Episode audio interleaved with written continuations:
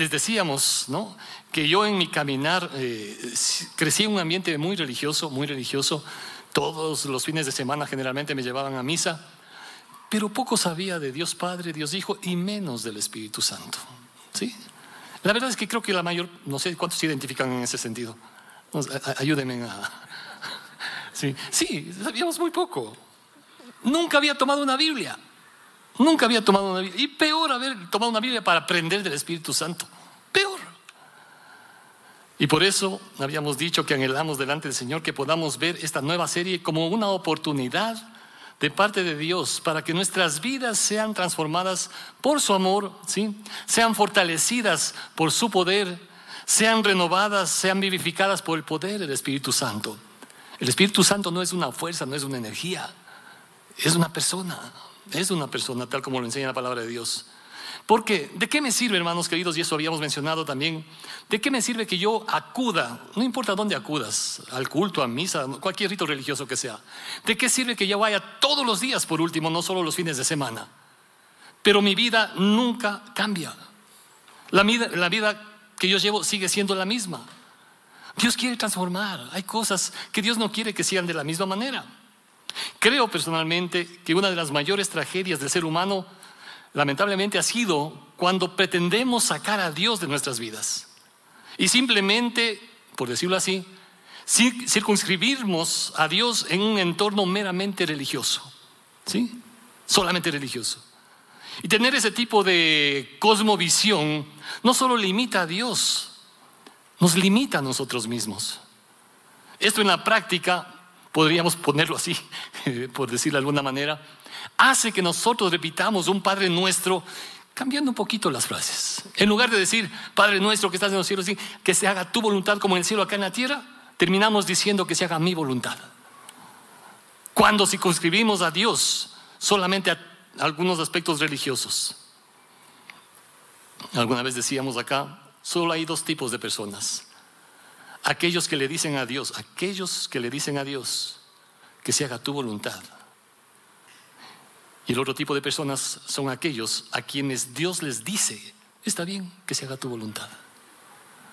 ¿Cuál queremos ser? ¿No? Pretender sacar a Dios de las distintas esferas de nuestra vida solo nos llevará a vivir una confusión espiritual, vivir en tinieblas. Eh, he escuchado, y seguramente ustedes también han escuchado a veces en las conversaciones con algunas personas, eh, y, me lo han dicho, me lo han dicho, no, no metamos a Dios en esto.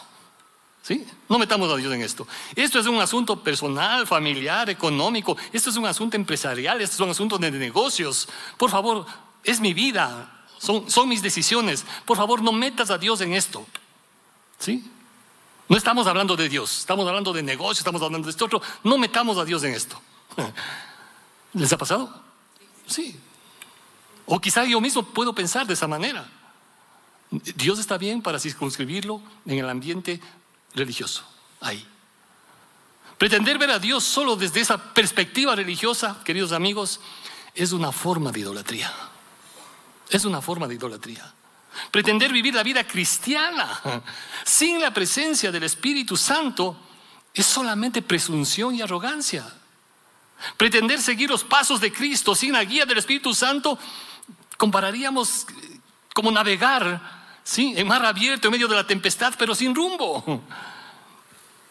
Pretender ver un cambio significativo en nuestras vidas, simplemente gracias a nuestros esfuerzos, a nuestras capacidades, a nuestros talentos, termina siendo algo que desmerece la obra del Espíritu Santo y la gracia del Señor Jesucristo. Por eso es nuestra oración que la presencia del Espíritu Santo sea revelando a través de su palabra, ¿sí? Lo que Él quiere para nuestras vidas.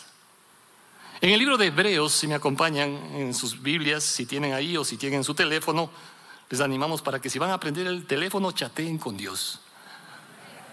Sí, porque a veces uno está ahí, WhatsApp y todo lo demás. Tienes 24 horas al día durante 7 días a la semana y aquí te estamos molestando media hora. ¿Podrías hacer ese alto, ese paréntesis, para dar el tiempo que le corresponde a Dios?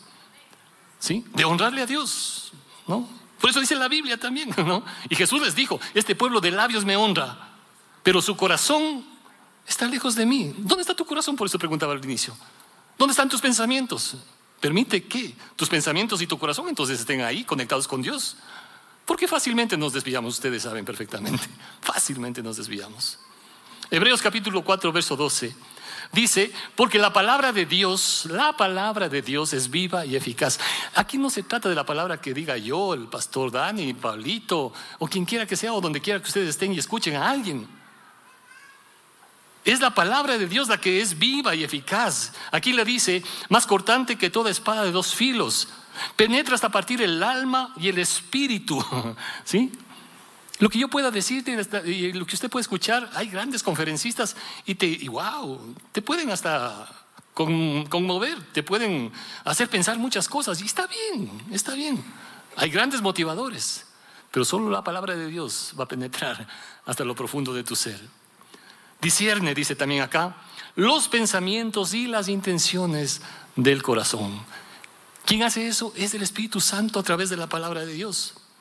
Y amigos, la, vida de los apóstoles nunca volvió a ser la misma, como tampoco es la misma de quienes han decidido por la fe creer en el Señor Jesucristo como su Señor y Salvador. Y no estamos hablando de temas religiosos, ustedes saben perfectamente. ¿Sí? Religar, religión, el término religión viene de ese, de ese término latín, religar, intentar unir algo que se ha roto. Ninguna religión te vuelve a conectar con Dios, ninguna, evangélica como quieras llamarla. Sí, ninguna. Eso es lo que pretende o busca toda religión. Y está bien, no estamos diciendo que esté mal. ¿Sí? Está bien. Pero ninguna lo logra. Ninguna lo logra. Por eso no estamos hablando de temas religiosos acá. Estamos hablando de la persona del Señor Jesucristo. Ya vamos a ir viendo algunos aspectos importantes, ¿no? Haber puesto nuestra fe, creer en el Señor Jesucristo como nuestro Señor y Salvador y por fe también ser llenos del Espíritu Santo. Cuando usted se acerca a la palabra de Dios ¿no? y está familiarizado con la Biblia, usted va a darse cuenta que los evangelios, ¿no? Mateo, Marcos, Lucas, Juan, narran la vida de Jesús, narran los acontecimientos en torno a él principalmente, desde su nacimiento hasta su crucifixión y resurrección. ¿Sí? Mateo, Marcos, Lucas, Juan. Pero luego inmediatamente en sus Biblias encuentra el libro de... ¿Cuál? Hechos. Generalmente se le conoce hechos de los apóstoles, aunque podríamos decir más bien hechos del Espíritu Santo a través de los apóstoles. Es el Espíritu Santo el que se comienza a manifestar. ¿sí? Eh, en el capítulo 1 del libro de Hechos, uno va a encontrar las últimas instrucciones del Señor Jesucristo registradas por el evangelista Lucas, ¿no? Eh, y dando a conocer a un seguidor importante que tal vez no es muy, muy conocido, llamado Teófilo. Si usted lee en el Evangelio de Lucas capítulo 1, ¿sí? Lucas capítulo 1, verso 3 dice, puesto que ya muchos han tratado de poner en orden la historia de las cosas que entre nosotros ha sido ciertísimas, tal como nos lo enseñaron los que desde el principio lo vieron con sus ojos y fueron ministros de la palabra, me ha parecido también a mí después de haber investigado con diligencia todas las cosas desde su origen, escribírtelas por orden, oh excelentísimo Teófilo, ¿sí? Teófilo, que significa amigo de Dios, para que conozcas bien la verdad de las cosas en las cuales has sido instruido. Lucas estaba escribiendo ya acá, en el Evangelio de Lucas, a este personaje. Y luego en el libro de Hechos dice lo siguiente, Hechos capítulo 1, en el primer tratado, oh Teófilo, hablé acerca de todas las cosas que Jesús comenzó a hacer y a enseñar.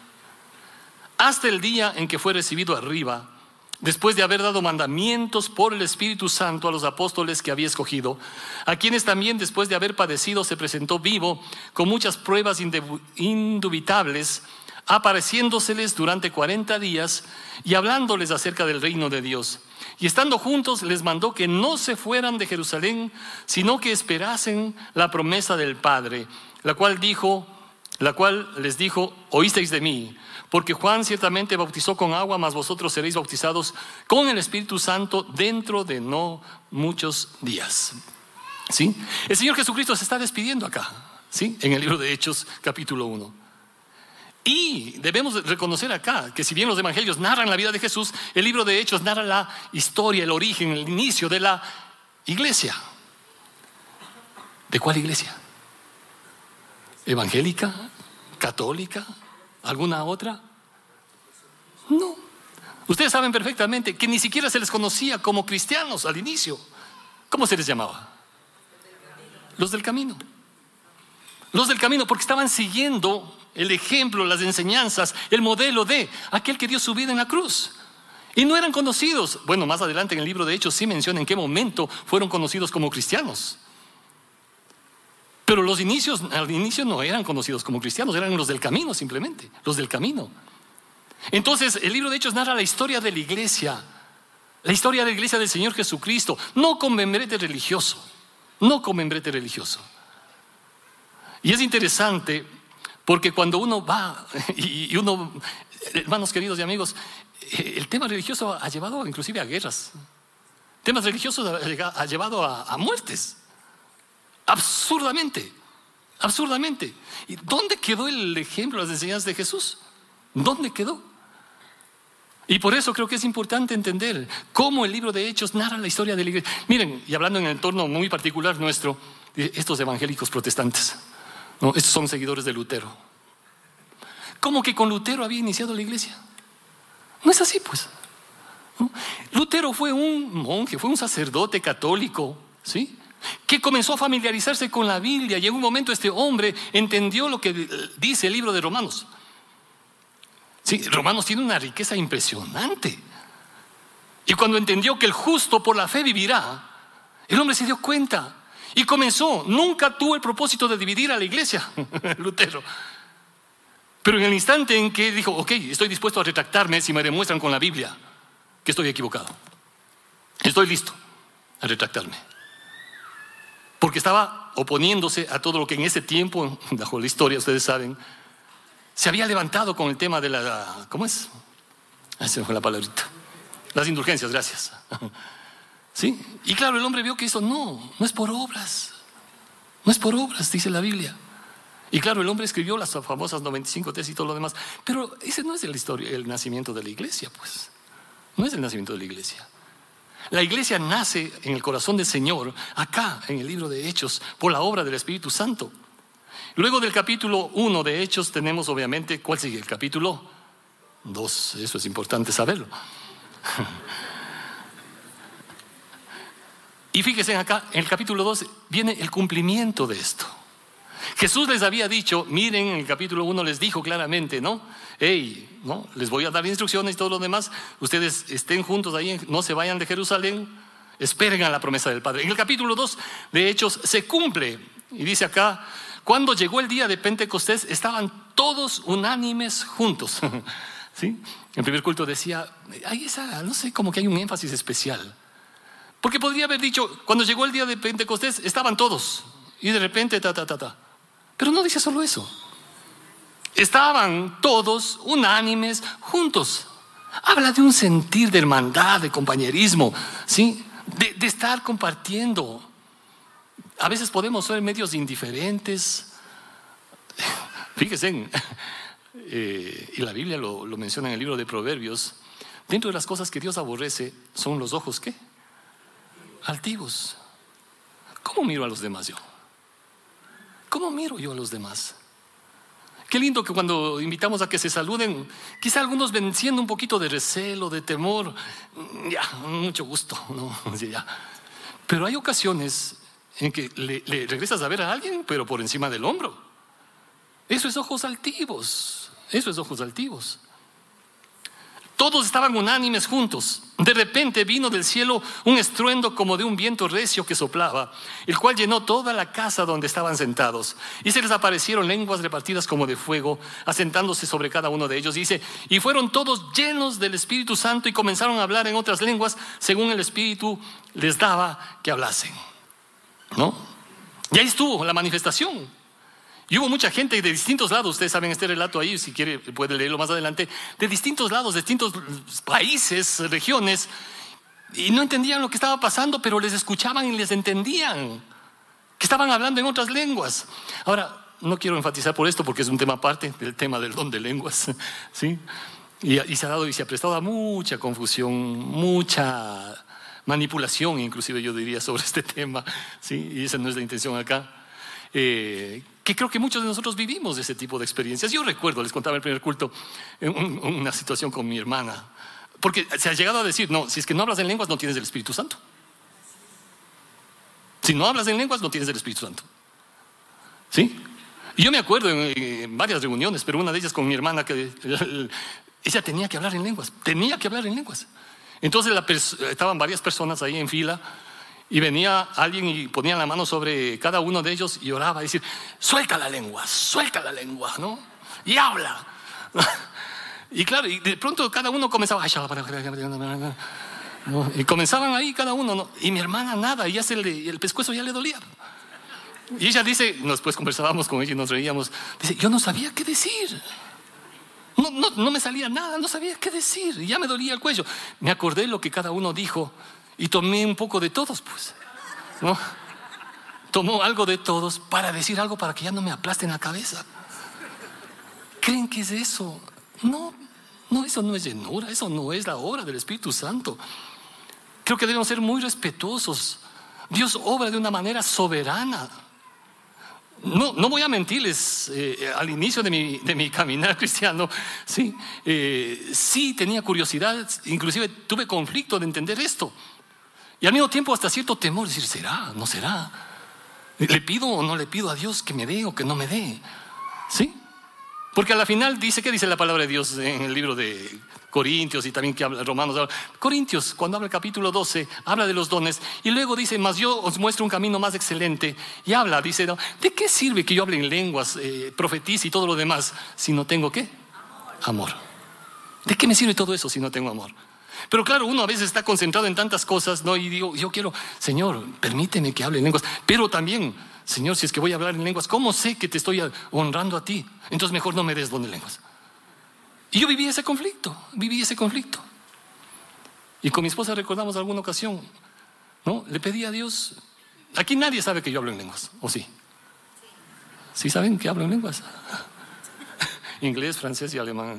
No, no. Pero una ocasión sí, se dio. Y, a veces también debemos tener cuidado, porque a veces se considera o se cree, o peor que aún pretendamos decir que a través de determinados dones, como que hay una jerarquía espiritual. Que Dios nos libre de ese tipo de cosas. Ah, es que ese tiene el don de lenguas, ese tiene el don de liberación, esa persona. ¿En, ¿En dónde encontramos eso en la Biblia? Que los dones son para envanecerse. ¿En dónde encontramos en la Biblia tal cosa? Ninguna parte.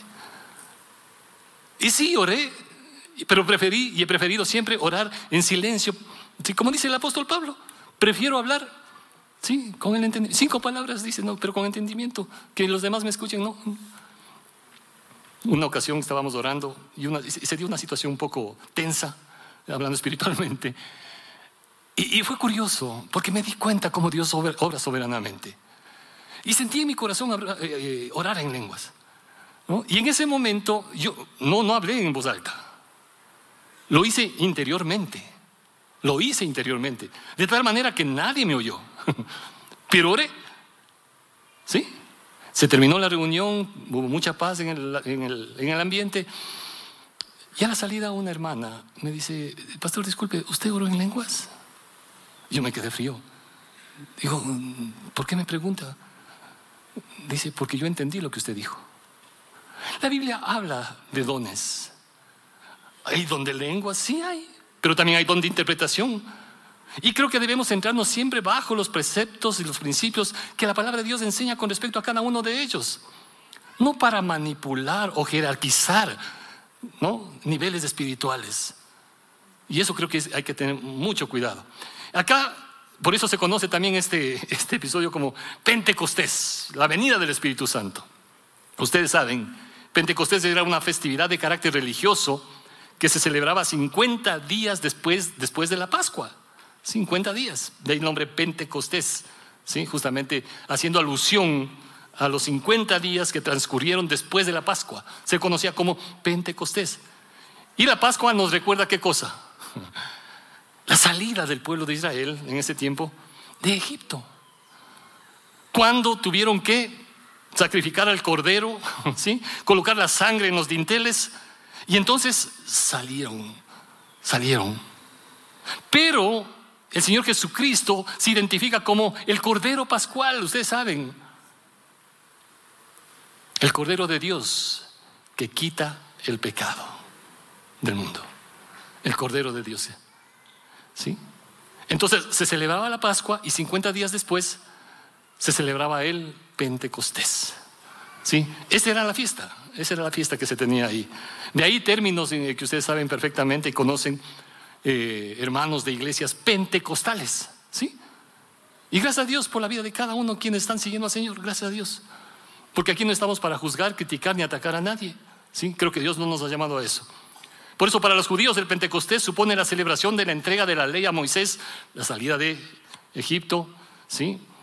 Y 50 días después, ¿no? en el Éxodo, eh, estuvieron recibiendo la, la, ley. Para los cristianos es la conmemoración del descenso del Espíritu Santo sobre los apóstoles y marca el nacimiento de la iglesia. Y por eso les digo, ¿cuál iglesia? La iglesia de Cristo, ¿sí? la iglesia del Señor. Y dice que todos fueron llenos del Espíritu Santo. Si me acompañan en el verso 43 un ratito, Hechos 2, 43 en adelante, dice, y sobrevino temor a toda persona, y muchas maravillas y señales eran hechas por los apóstoles. Todos los que habían creído estaban nuevamente acá, estaban juntos, tenían en común todas las cosas. Esa es una buena pregunta. ¿Sí? Y creo que todos tenemos una respuesta. ¿Tengo en común todas las cosas? Fíjese, peor el verso 45. Vendían sus propiedades y sus bienes y lo repartían a todos según la necesidad de cada uno. Tanto se habla de capitalismo, comunismo y tanta cosa más y todos... No. Creo que un corazón que ama a Dios, teme a Dios, se esfuerza, qué lindo que sale adelante, prospera y conforme prospera bendice a otros. Sí, creo que eso es lo que Dios quiere. Sigamos de bendición. Acá llegó un punto en que la gente estaba dispuesta aún a vender sus propiedades. ¿No? Chúsica. Y ahí sí nos metemos en camisa de un... ¿Cómo se Claro, cuando tocas el tema económico, no, no, no, por si acaso no voy a hablar del tema económico, no se preocupen. ¿Sí? No estamos acostumbrados acá a pedir, ¿no? Y no lo haremos tampoco. Porque creo que el dar es un principio espiritual. Y cuando tenemos e-, e-, esa convicción en el corazón, está bien. Pero acá la gente comenzó a desprenderse. Y además de eso, perseveraban unánimes cada día en el templo, partiendo el pan en las casas. Qué lindo que es cuando se reúnen. Hay grupos de estudio de la palabra de Dios, comparten un cafecito, comían juntos con alegría y sencillez de corazón, alabando a Dios y teniendo favor con todo el pueblo. Y dice, y el Señor añadía cada día a la iglesia los que habían de ser salvos. Miren, hermanos queridos, uno puede asistir toda la vida a la iglesia y no estar convencido en su corazón de que soy salvo. Terrible, terrible. Y creo que cada uno debería hacerse esa pregunta. Realmente, realmente, sé que en el Señor he encontrado la salvación. El Señor añadía cada día a la iglesia a los que habían de ser salvos. Él quiere la salvación de todos, pero lamentablemente no todos lo reconocen y están, y están dispuestos a creerle a Él. Juan capítulo 1, ustedes saben, ¿sí? Vino a los suyos, pero los suyos no le recibieron. Más a todos los que le recibieron, les dio la potestad, el privilegio de ser hechos hijos de Dios. Hechos capítulo 4, verso 12. Hechos 4, 12. En ningún otro hay salvación. En ningún otro hay salvación. La salvación no está porque tu abuelita fue una excelente mujer y a lo mejor tengo la expectativa de que ella de estar pidiendo a Dios por la salvación mía acá. No. La salvación no es porque tengas un pariente pastor, cura, sacerdote, ¿no? A veces han venido las personas a decirme, ¿no? Eh, y, entendemos el dolor que puede estar viviendo alguien y debemos ser sensibles a la situación que puede estar atravesando alguna persona. Dice, mira pastor, orará por la almita de X familiar, orará por la almita. Como que yo tengo algo, como que, chúsica, algún privilegio, eh, ¿no? Algo, tengo conexión más. ¿Qué tengo yo? ¿Qué puedo hacer yo por esa almita que murió? ¿No? Y aunque suene duro, aunque suene duro, y digo esto con mucho temor y con mucho respeto, la salvación no se trata de lo que tú puedas hacer. No se trata de lo que tú puedas hacer o lo que dejes de hacer inclusive. Ni siquiera se trata de lo que otros puedan hacer por ti. ¿Sí? Tú puedes reunir a un grupo de pastores acá y oren por la almita de. O puedes reunir al concilio vaticano, que sea, para pedir por la almita de. ¿Qué pueden hacer? Y a veces nosotros nos enfocamos en la persona como que esa persona tiene la capacidad para hacer algo por. Hermanos queridos y amigos, para la salvación el único que tiene los méritos para hacer algo es Jesucristo. El único. ¿Qué es lo que yo pueda hacer? ¿Qué es lo que los demás puedan hacer comparado a lo que Él ya hizo por mí al morir en la cruz? ¿Sí? Y creo que cada uno de nosotros debemos considerar eso. Inclusive cuando uno ve, y por favor esto lo digo con mucho respeto, la oración de la bendita Virgen María, cuando le anuncian que iba a tener a su Hijo Jesucristo, usted lea lo que ella dice. Has mirado la bajeza de tu sierva. ¿Sí? María en otro momento, cuando Jesús arrancaba su ministerio y transforma el agua en vino, María les dice a los que estaban sirviendo, hagan lo que Él dice hagan lo que Él dice. La salvación es por Él. En ningún otro nombre hay salvación, dice acá este pasaje, Hechos capítulo 4, verso 12. Porque no hay otro nombre bajo el cielo dado a los hombres en que podamos ser salvos. No hay otro nombre. Primera de Corintios 3, 17, ¿no? Es un pasaje precioso lo que el Señor dice acá a través del apóstol, porque el Señor es el Espíritu y donde está el Espíritu del Señor, donde está el Espíritu del Señor, allí hay libertad. Y más adelante dice, somos transformados de gloria en gloria. Donde está el Espíritu de Dios hay libertad. Pregunta, ¿sí? ¿Vivo en esa libertad que el Señor me da? ¿O vivo, esclavizado? Nosotros ya no vivimos creo que en un país eh, que esclaviza a nadie. Más bien a veces creo que nosotros mismos nos encargamos de estar esclavizados a algo a vicios, adicciones, personas que a veces nos pueden hacer, eh, como dicen, personas eh, con relaciones tóxicas, y comenzamos a esclavizarnos. Usted seguramente ha conocido. Y el Señor no quiere que vivamos ese tipo. Podemos estar esclavizados a pensamientos que nos están lastimando profundamente. Y nos olvidamos lo que el Señor dijo, amarás al Señor tu Dios con todo tu corazón, con toda tu mente, con todo tu fuerza, y a tu prójimo hay tres, tres, aspectos. Dios, tu prójimo, pero tú mismo. Tú mismo también. Y creo que eso es importante entenderlo también, cómo el Señor quiere seguir transformando nuestra vida. Solo Cristo, por la obra de su Santo Espíritu, transforma vidas. La vida de los apóstoles, al igual que cada creyente que vive en dependencia del Espíritu Santo cada día, nunca volverá a ser la misma. Y esto lo vamos a encontrar en toda la palabra de Dios, en el Antiguo y en el Nuevo Testamento. Un ejemplo nada más por el tiempo. En el Antiguo Testamento, Primera de Samuel capítulo 10, verso 6. Está hablando de un personaje que tuvo muchos privilegios, el rey Saúl, uno de los primeros reyes, ¿no es cierto? En el pueblo de Israel. Un hombre con muchas cualidades, pero también con muchas inseguridades. Sin embargo, sin embargo, cuando este hombre, como dice acá, vino el Espíritu Santo sobre él, Primera Samuel capítulo 10, el Espíritu de Jehová vendrá sobre ti con poder y profetizarás con ellos, serás mudado en otro hombre. Y cuando te haya sucedido estas señales, haz lo que te viniera en la mano, porque Dios está contigo. Cuando venga el Espíritu Santo, cuando venga el Espíritu de Dios, será mudado en otro hombre. Y efectivamente así sucedió. Otra versión dice, tu vida cambiará por completo. tu vida cambiará por completo. Lamentablemente la desobediencia de Saúl hizo que el Espíritu Santo se apartara. Ustedes saben, en el Antiguo Testamento se veía la presencia del Espíritu Santo viniendo, pero también yéndose.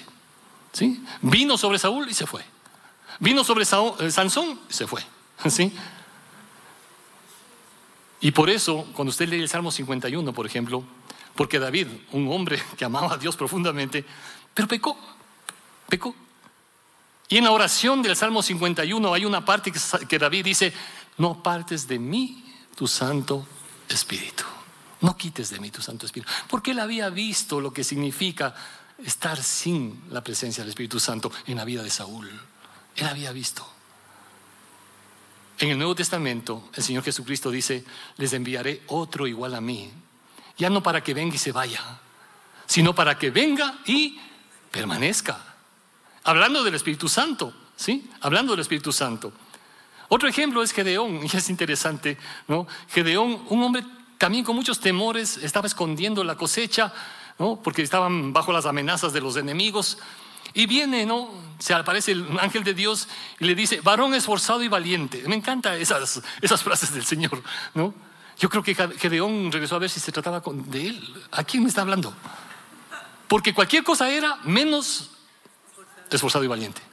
Tal vez un poco esforzado, pero valiente estaba escondiéndose. ¿No? Y le dice, ve con esta tu fuerza porque yo voy a estar contigo. Dice, no, ¿cómo que conmigo? Sí, ¿cómo que yo voy a ayudar? ¿Cómo que voy a sacar al pueblo de esclavitud? ¿No?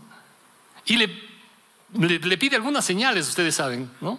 Finalmente, este hombre ve las señales de Dios y se prepara para la batalla. dice, bueno, ¿cuántos soldados hay? Como 22 mil. Ok. Y comienza a recortar el número, ustedes saben. Finalmente se quedan con cuántos? 300. 300 para enfrentar la batalla. Y, uno diría, no, a ver, la estrategia, si es que ya nos, el Señor nos redujo el número, entonces, ¿cuál es el armamento que nos va a dar? ¿Sabe cuál fue el armamento que Dios les dio? Dice, toma trompetas, ¿sí? Los tres escuadrones tocarán las trompetas, quebraron los cántaros, ¿sí?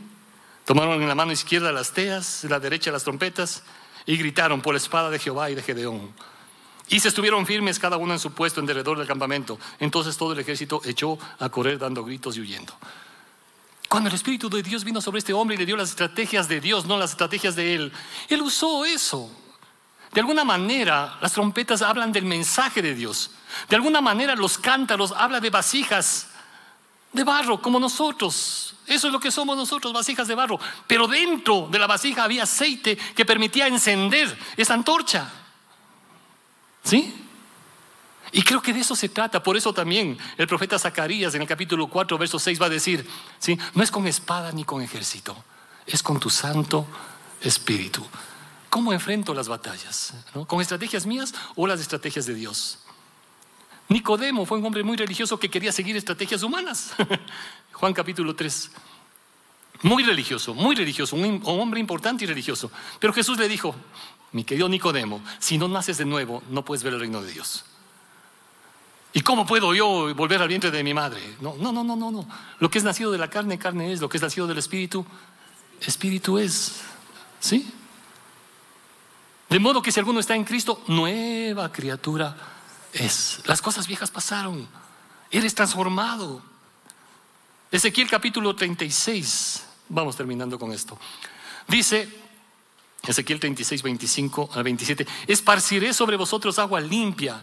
Seréis limpiados de todas vuestras inmundicias y de todos vuestros ídolos os limpiaré. Os daré corazón nuevo, pondré espíritu nuevo dentro de vosotros, quitaré de vuestra carne el corazón de piedra y os daré un corazón de carne. A veces nuestro corazón puede estar bien duro.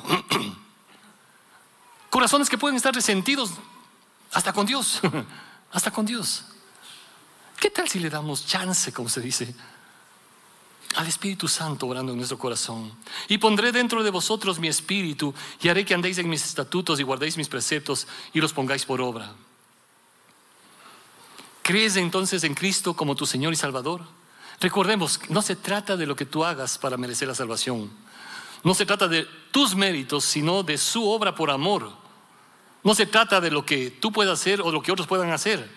Se trata de lo que él, ya hizo por nosotros y a quien envió para que esté con nosotros su Santo Espíritu. Creer en Él y recibir por fe. Lucas capítulo 11, verso 11, dice, ¿qué padre de vosotros si su hijo le pide pan, le dará una piedra? Hemos tenido la hermosa presentación de los niños en esta mañana. Sería un absurdo que yo les pregunte a los papitos, ¿no? Hermanos, ¿les van ¿le darías a Emma una piedra para que se rompa los dientes cuando te está pidiendo un pedazo de pizza? es absurdo. ¿Cómo, ¿Cómo le voy a dar eso? O sea, el Señor nos lleva a ese punto. Dice, ¿no? ¿Qué padre hay si le piden, o si le pide pescado, en lugar de pescado le da una serpiente? O si le pide un huevo, dice, le dará un escorpión.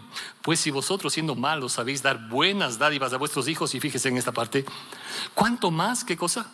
Vuestro Padre Celestial dará el Espíritu Santo a quienes? A quienes lo pidan. ¿Qué hay que hacer entonces para recibir el Espíritu Santo? Pedir. Hay que creer y hay que pedir. Hay que creer y hay que pedir. ¿Qué tal si terminamos en esta mañana diciendo al Señor, sí, te reconozco como mi Señor, mi Salvador. ¿Sí?